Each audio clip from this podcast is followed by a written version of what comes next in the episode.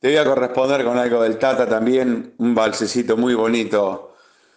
Primero la cita lejana de abril, tu oscuro balcón, tu antiguo jardín, más tarde la carta de pulso febril, mintiendo que no, jurando que sí, romance de barrio, tu amor y mi amor, primero un querer Después un dolor por culpa que nunca tuvimos, por culpas que debimos pagar los dos. Hoy vivirás despreciándome tal vez sin pensar que lamento el no poderte tener, el dolor de no saber olvidar. Hoy estarás como nunca lejos mío, lejos de tanto llorar. Fue porque sí que el despecho te cegó como a mí, sin pensar que en el rencor del adiós castigaba con crueldad tu corazón.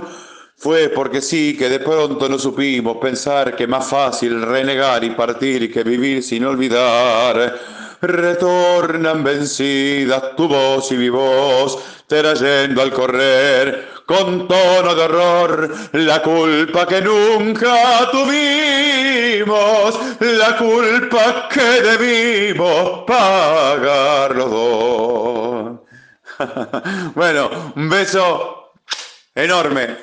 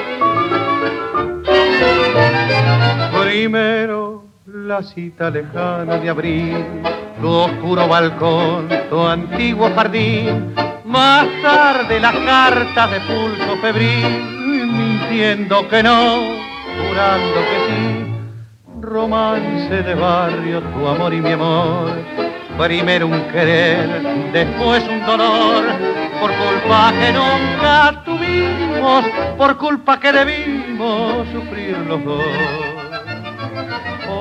despreciándome tal vez sin pensar que lamento al no poder detener el dolor de no saber olvidar. Hoy estarás como nunca lejos mío, lejos de tanto llorar.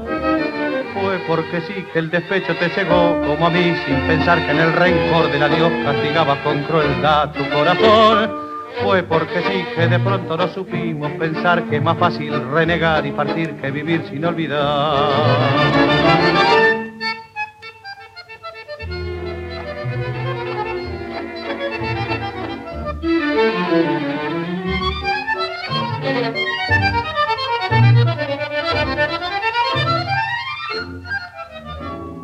Retornan vencidas tu voz y mi voz, trayendo al volver con tonos de horror, la culpa que nunca tuvimos, la culpa que debimos pagar los dos.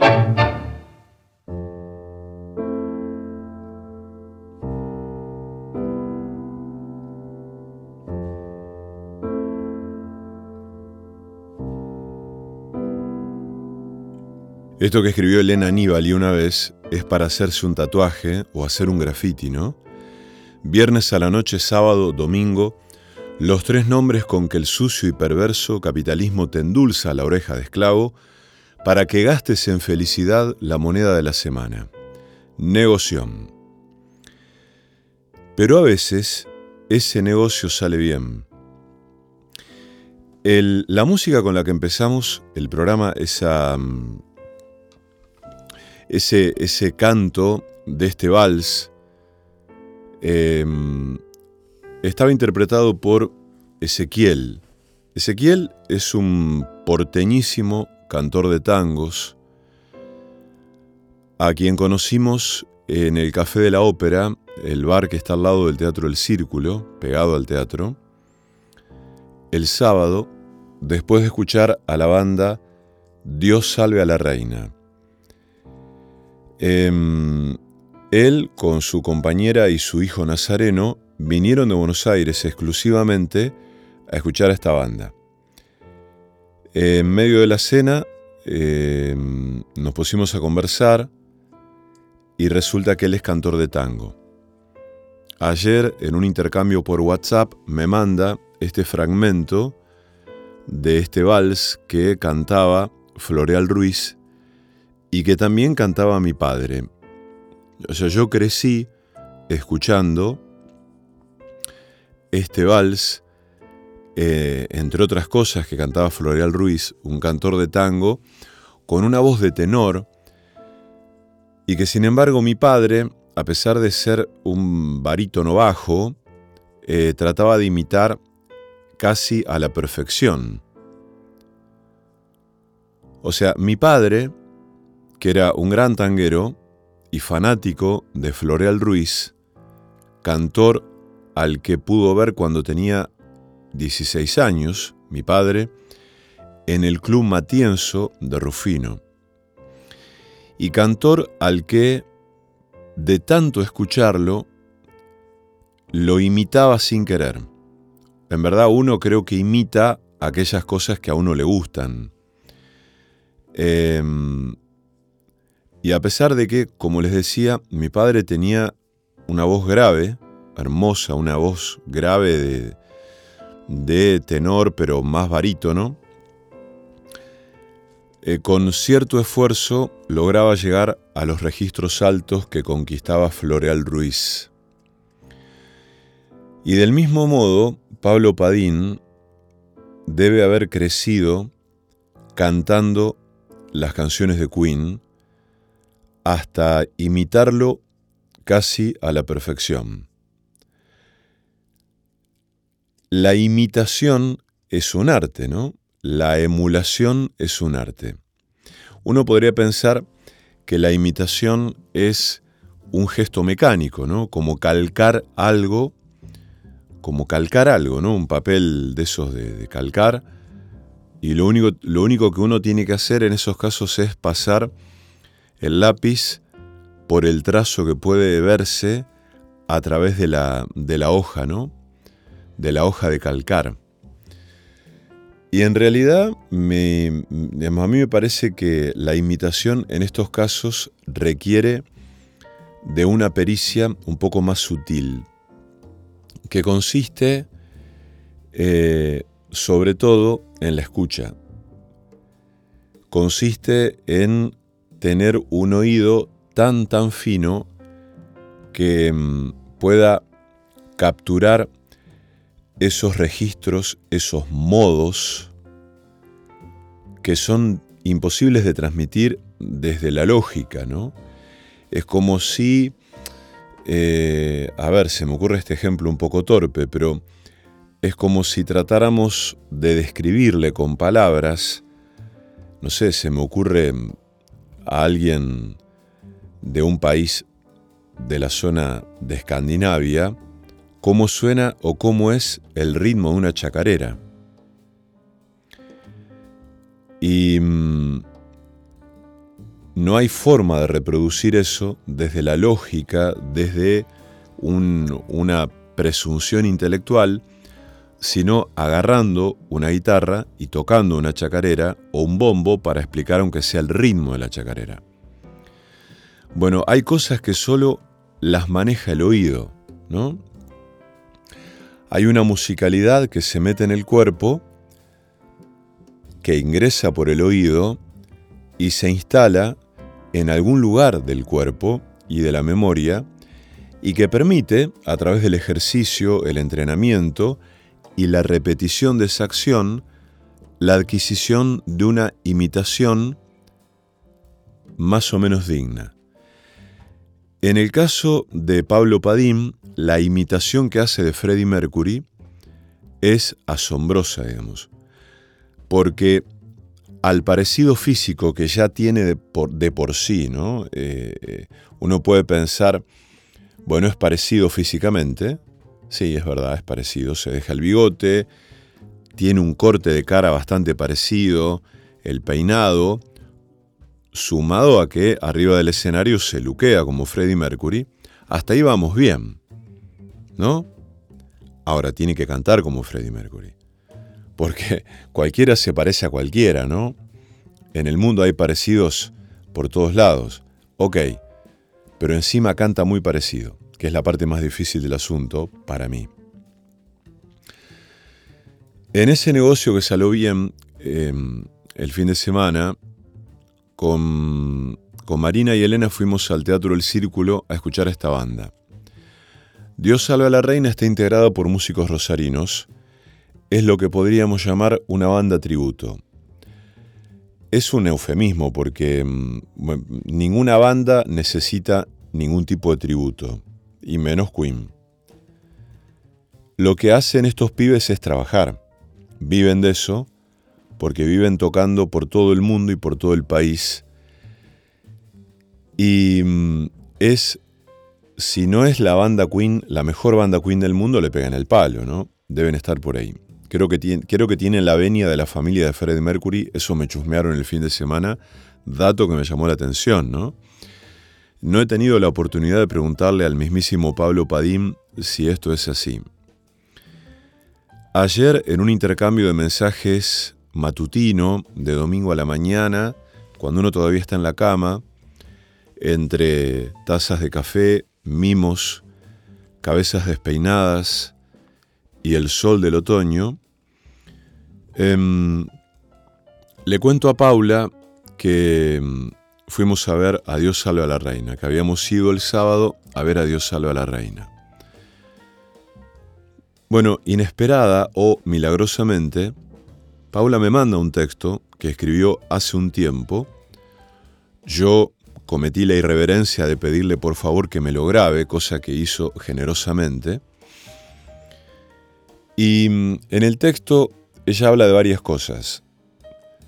Habla de la infancia, habla de la niñez, del modo en que se inocula una música en la niñez. Y dice algo maravilloso que para mí se relaciona con la lectura y con la escucha de la radio. Que mm, la música nos deja menos solos.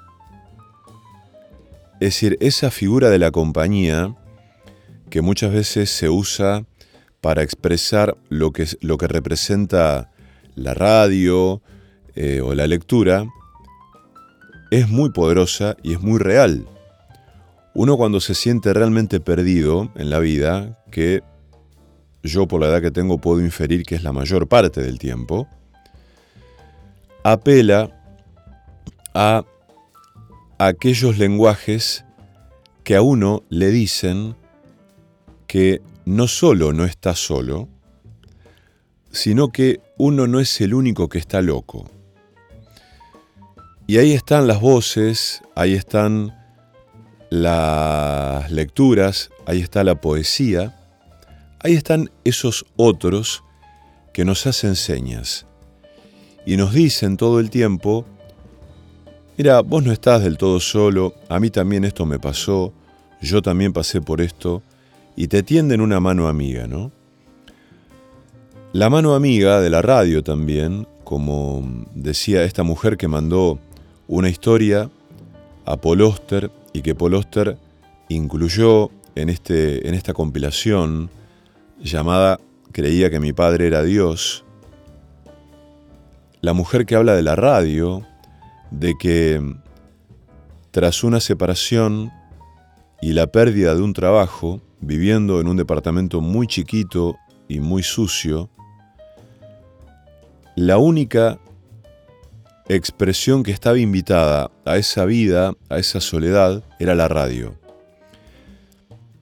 Y ella, el único, el único sonido que ella podía tolerar era el de la radio, ningún otro. Bueno, a veces nos pasa eso. Entonces em, yo pensaba, a partir de lo que después vamos a escuchar de Paula, en las primeras músicas que hemos escuchado ¿no? en la vida, Digo, más allá de las músicas de la infancia, de las músicas del jardín de infantes, de eso que llaman música para niños o, la música eh, para las nanas, para dormir, hay una música que nos llega algún tiempo más después, digamos, un poco más tarde, que es esa música a la que le empezamos a parar la oreja de, otro modo, ¿no?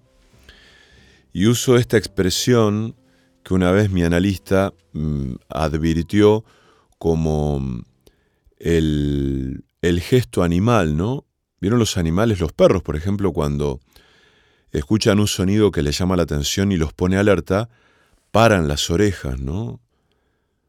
Como una especie de, radar ahí que está atento, ¿no? Bueno, Em, a mí me parece que los humanos paramos la oreja sin darnos cuenta que lo estamos haciendo. Es decir, un, un sonido, una voz, una música nos llega a pesar nuestro. Y recuerdo entonces el texto de Pascal Quiñar, ¿no? Esto de que las orejas no tienen párpados. Después lo, después lo voy a leer, voy a leer un fragmento de este texto porque es absolutamente pertinente para el programa que vamos a hacer hoy que va a tratar, entre otras cosas, de esta banda. Is this just? Caught in a landslide, no escape from reality. Open your eyes, look up to the skies and see. I'm just a poor boy. I need no sympathy because I'm easy come, easy go, little high, little low. Any way the wind blows doesn't really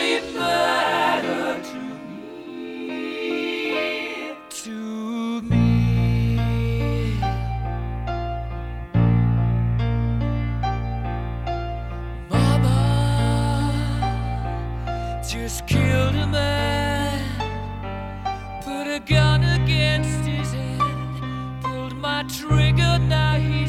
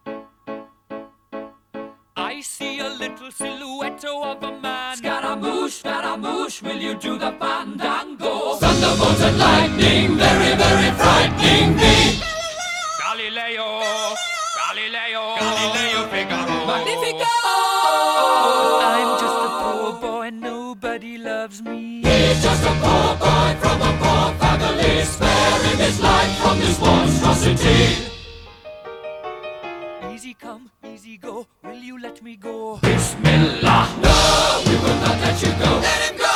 Bismillah, we will not let you go. Let him go.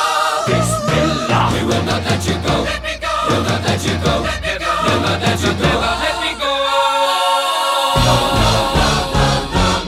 Oh, mamma mia, mamma mia. Mamma mia, let me go. Beelzebub has a devil put aside for me, for me, for me.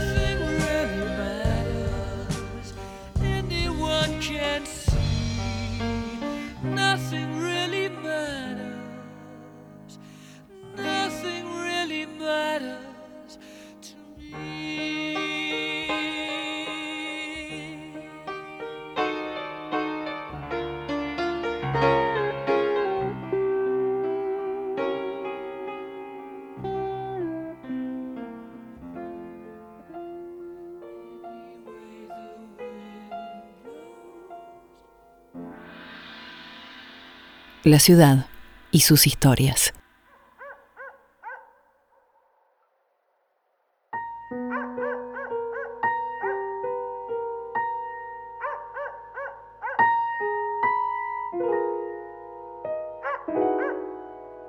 Es decir, uno algún tiempo después puede, mm, puede definir sus gustos, sus propios gustos. Uno puede decir, pongámosle entrada a la adolescencia, esto me gusta, esto no me gusta. En algunos casos es más temprana esa operación de la selección, de la elección, de cierta libertad, que no sé si es tal, no sé si hay una libertad, siempre hay condicionamientos en este sentido. Por ejemplo, en mi casa, cuando yo era chico, sonaba folclore y tango, a partir de mi papá, que eh, las mañanas de los fines de semana ponía discos de vinilo en un tocadiscos anaranjado y se ponía a cantar por encima de la música. Es impresionante, porque estaba horas haciendo eso. En ese momento él no escuchaba la radio. Él lo que hacía era eh, poner discos de tango, sobre todo de tango, y sobre todo de Floreal Ruiz, y cantaba arriba de los discos.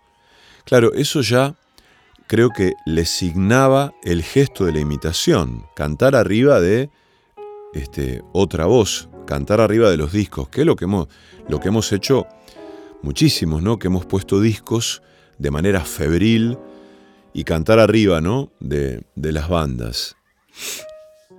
Pienso, ¿no? Eh, Las canciones que uno se aprende y las letras que uno nunca se olvida.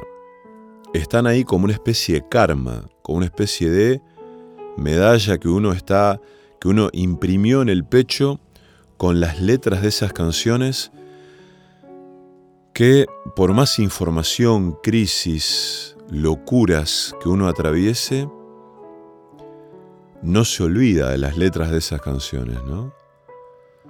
Em, porque sonaban en los bares, en las discotecas, en la radio, y las hemos aprendido de principio a fin, al pie de la letra.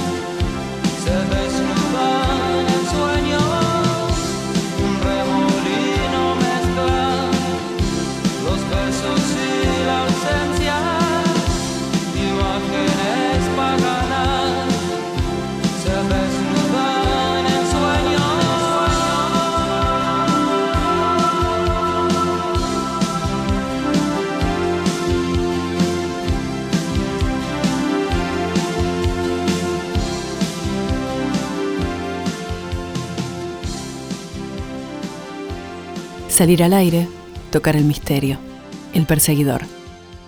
Entonces aparecen allí músicas que eh, de grande nos son extrañas porque probablemente nunca las hubiéramos elegido, ¿no? Pero estaban ahí, estaban en el paisaje sonoro familiar. Forman parte insoslayable de la memoria subjetiva, de la memoria mm, afectiva, forman parte del universo de uno. Es lo que se va conformando como el rompecabezas propio. Esto es lo que nos cuenta Paula Imhoff, con su voz en su lectura. Yo también vi a Queen. Cuando Freddie Mercury se murió, yo vivía en el campo y tenía 10 años. Le había robado una revista Gente a Elvira, la mujer de mi abuelo. Entre las notas me atrapó la que hablaba de la muerte de Freddie Mercury, el líder del grupo Queen. No creo haber tenido registro de Queen más allá de Friends Will Be Friends, por amigos son los amigos. De la nota me impactaron dos cosas. Primero, las fotos de Freddie Mercury que lo mostraban cantando en atuendos ajustados frente a millones de personas, revoleando un micrófono por el aire. Y segundo, que había muerto de SIDA, una enfermedad que por los 90 te crispaba la piel del solo nombrarla. El final de la nota fue imborrable. Decía algo así como que a los 45 años de edad, Freddie había muerto acompañado de una amiga y que al morir tenía una sonrisa como gesto, porque quizás en sus oídos sonaban las voces de miles de fans coreando sus canciones. Bajé la escalera de mi pieza y cuando mi vieja me encontró en camisón y lágrimas y me preguntó qué me pasaba, le dije, nada, murió Freddie Mercury. Y me metí en el baño. El segundo registro de Queen lo tengo de cuando mi viejo volvió de un viaje a Chile y le trajo a mi hermana menor un órgano y un pullover con guardas alpinas. A mi hermana mayor le trajo una camisa con cuello ridículo y un cassette de Roxette, y a mí un chaleco con arabescos.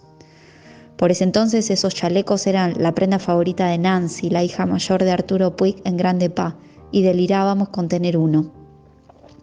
Y a mí me tocó también el cassette de Freddie Mercury, que se llamaba The Freddie Mercury Album. Cuando lo vi me desilusioné, pero al toque. Las remeras de colores estridentes y los pantalones ajustados aparecían desplazados en la tapa por un traje que respondía más a un mozo que al arquetipo de estrella de rock. Pero cuando escuché las canciones, la impresión fue otra. El cassette empezaba y terminaba con lo que se convirtieron en mis favoritos, The Great Pretender y Barcelona, la versión que mi amigo muerto Freddy había grabado para los Juegos Olímpicos con Montserrat Cabal. El cassette iba del lado A al lado B y del lado B al lado A, y yo iba con mi cassette a todos lados. Los Beatles me gustaban mucho y estaban muertos, por así decirlo. En realidad estaban separados, pero a John Lennon ya lo habían hecho boleta. Ahora había descubierto a Freddie y también estaba muerto. Yo vivía en el campo y me sentía sola y a veces un poco muerta. Y de ahí viene la certeza de saber que la música siempre puede revivir al más muerto. Con el tiempo me fui del campo y fui explorando los CDs, el cassette ya quedó en el pasado, de Queen, y modelando mi gusto por sus canciones y por la voz de Freddy, mi amigo muerto de HIV, mi músico, descubierto en su lecho de muerte, recordando a sus fans cantando sus canciones. Casi una veintena de años después, invocando a Queen, intrigada otro poco por la amplia convocatoria, vi a Dios salve a la reina, una banda tributo a Queen. Esta banda sería fácilmente olvidable si su líder no imitara casi a la perfección los movimientos de Freddy, si no tuviera casi la misma estatura, casi la misma cola apretada por los jeans blancos, el mismo corte de pelo o casi, casi el mismo bigote y una voz parecida que ayuda a construir el efecto de copia, o casi casi. Se sabe y recontra sabe que las copias son malas, pero aquí hay algo. Dios salve a la reina llena teatros y salas, en Rosario, en Argentina, en el extranjero. Los fans de esta versión latinoamericana y un poquito más acá, versión rosarina, le gritan, Freddy, Freddy, a alguien que no se llama Freddy. Y el resto de los músicos se tiñe el pelo o usa peluca para parecerse a los integrantes originales del cuarteto inglés. El combo es entre desopilante y bizarro, y por momentos uno se encuentra coreando las canciones, moviendo la cabeza y hasta se estremece con algún tema en que la voz del falso Freddy emula la del verdadero. Walter Benjamin decía que la reproductibilidad técnica de la obra de arte tiene de paradójico que al tiempo que acerca el arte a las masas, acaba con lo aurático y original de la obra. Y de algún modo, aquí hay algo de eso, porque en estas personas que siguen a Dios salve a la reina y pagan una entrada para poder tener la experiencia cercana de gritar esas canciones en vivo, se ratifica el éxito de una banda que trasciende los tiempos y las copias, que la crítica entonces se encargue de salvar o no a quienes creen en Dios salve a la reina. Queen ya está salvado y eso es mérito propio. Y yo, yo también pude ver a Queen.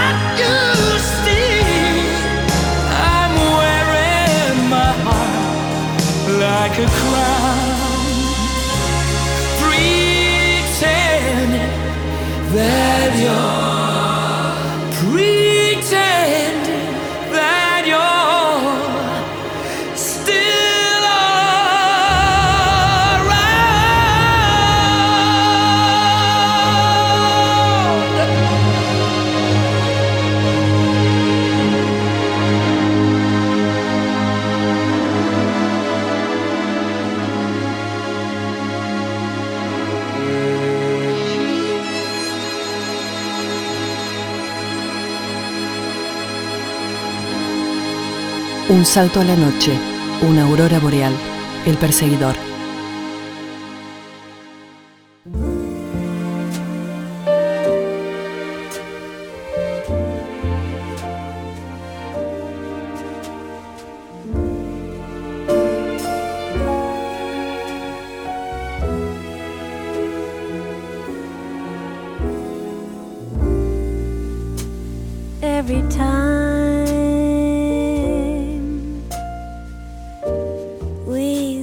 goodbye.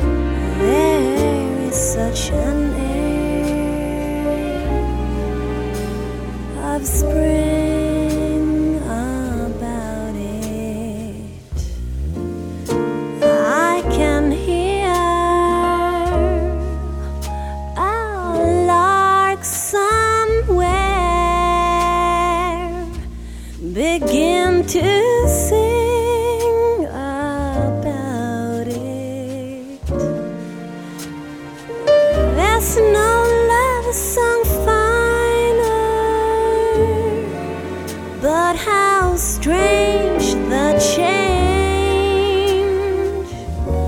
from major to minor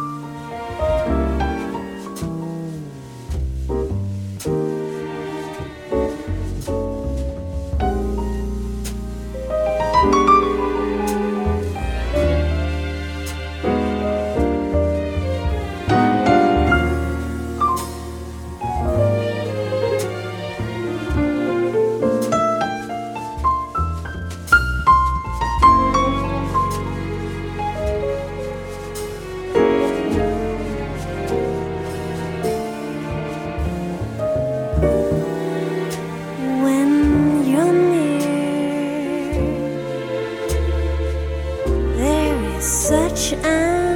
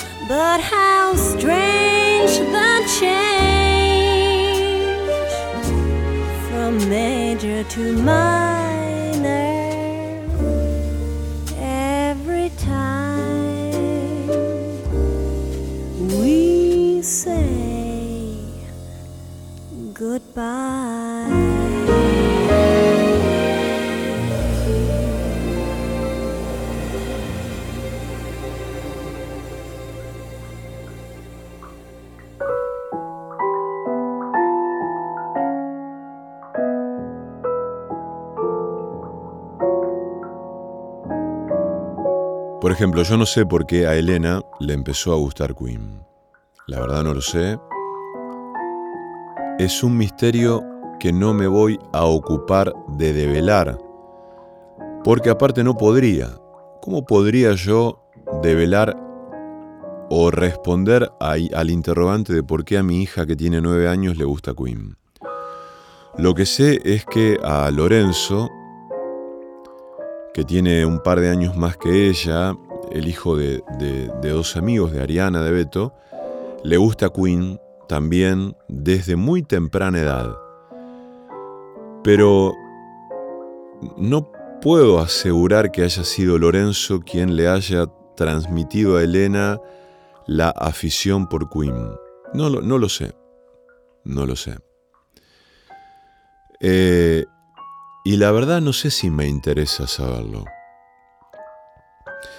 Lo que sé es que el sábado tuvimos una experiencia mágica, ¿no? Ese negoción del fin de semana, eh, en el que concurrimos al Teatro El Círculo, un teatro maravilloso de Rosario, después, ante el dato que capturamos casi sin querer de que la banda se iba a quedar a cenar en el Café de la Ópera, decidimos quedarnos también a cenar allí. Una muy buena decisión porque justo habíamos encontrado lugar para estacionar exactamente enfrente del teatro y eso nos permitió resolver todo ahí, digamos, no hacer más movimientos, quedarnos ahí, en ese sitio que por otro lado es bellísimo. Y así fue como este, Elena se encuentra con Pablo Padim, que para ella claramente era Freddie Mercury, pero no porque creyera que se tratara de Freddie Mercury desde una inocencia, ¿no? Eh, como, como quien habla de los Reyes Magos y eso. No, no, ella sabía perfectamente que ese cantante era Pablo Padim, pero lo había investido de un modo tan poderoso y tan especial que para ella era Freddie Mercury. Y está muy bien. Está muy bien. Saben que unos amigos que viven en España me cuentan que mm, en España el cine prácticamente no se ve subtitulado. Hay una industria del doblaje en el cine en España que mm, les da a las actrices y a los actores que doblan a las celebridades hollywoodenses una investidura muy especial. Eso hace que esas voces, actrices y actores, dueños de esas voces de España, que doblan a actrices y actores de Hollywood, sean celebridades en sí. Entonces es muy común que cuando este, van caminando por la calle, estas actrices o actores españoles, la gente diga, ah, ahí va Sean Connery, ahí va este, Bruce Willis, porque son Sean Connery y son Bruce Willis para ellos. Bueno, para Elena, Pablo Padim era Freddie Mercury. Y así fue que se sacó una foto y Pablo le firmó un papel con una dedicatoria y Elena le pudo entregar también un dibujo que ella le hizo especialmente para esa noche. Todo sonido es lo invisible bajo forma de perforador de coberturas. Inmaterial franquea todas las barreras. El sonido ignora la piel, no sabe lo que es un límite. No es interno ni externo, ilimitante, no es localizable, no puede ser tocado, es lo inasible. La audición no es como la visión. Lo contemplado puede ser abolido por los párpados, puede ser detenido por el tabique o la tapicería, puede ser vuelto inaccesible por la muralla. Lo que es oído no conoce párpados, ni tabiques, ni tapicerías, ni murallas. Indelimitable. Nadie puede protegerse de él. El sonido se precipita. Es el violador. El oído es la percepción más arcaica en el decurso de la historia personal. Está incluso antes que el olor, mucho antes que la visión, y se alía con la noche. Lo resumo en la fórmula, las orejas no tienen párpados. No hay hermetismo ante lo sonoro.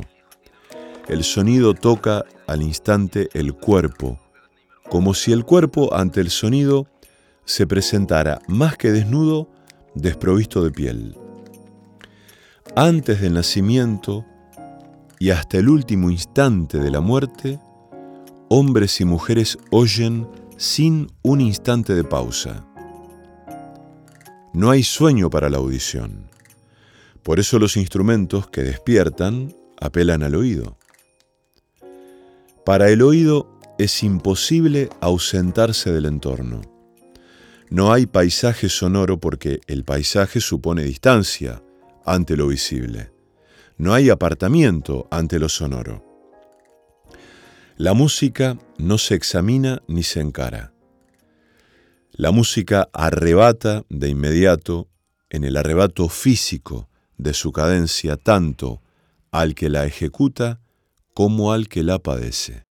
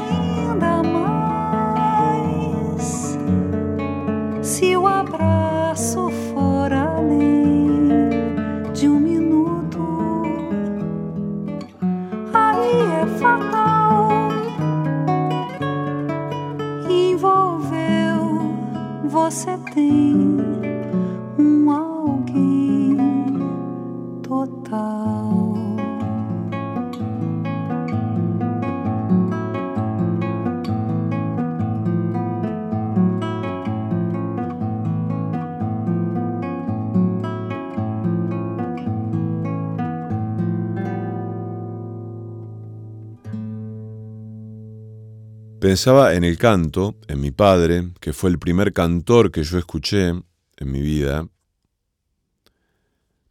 Fue probablemente el responsable de, mi amor por la música y también de mi amor por la radio y también de mi obsesión por la escucha, ¿no? Y pensaba en el canto como mm, un karma, ¿no? Como una manera de exorcizar cosas, exorcizar algo, ¿no? Por eso nos vamos a despedir con, con dos breves poemas. Eh, en verdad, uno es un poema y la otra es una frase de, de Jean Bertrand Pontalí. Eh, el primero es un poema de Juan Gelman y, está en el libro, en el primer libro que yo leí de Juan Gelman, que se llama Cholera Way. Es en este verano que tus ojos se pierden, de repente tu voz cuesta, con llagas tu mano es un pichón abandonado. Te arrasaron la cara, te reventaron, te rompieron. Es hora de que empieces a cantar. Y Jean Bertrand Pontalí dijo, a propósito, ¿no? De Floreal Ruiz, a propósito de Pablo Padín, a propósito de Ezequiel, a propósito de Paula Imhoff, de Elena, de Freddie Mercury, los seres humanos cantamos para arreglar un desarreglo congénito, irreparable, que sin embargo nos hace humanos.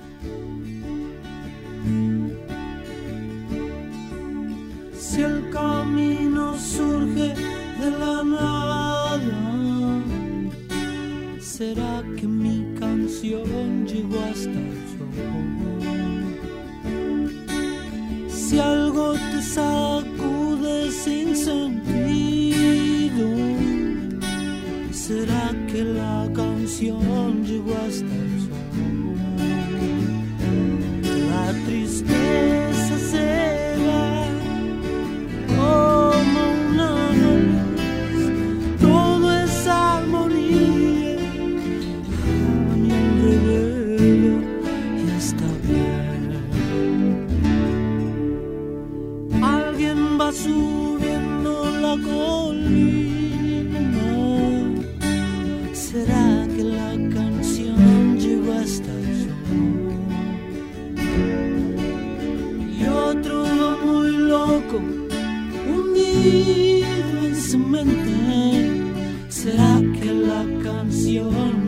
sky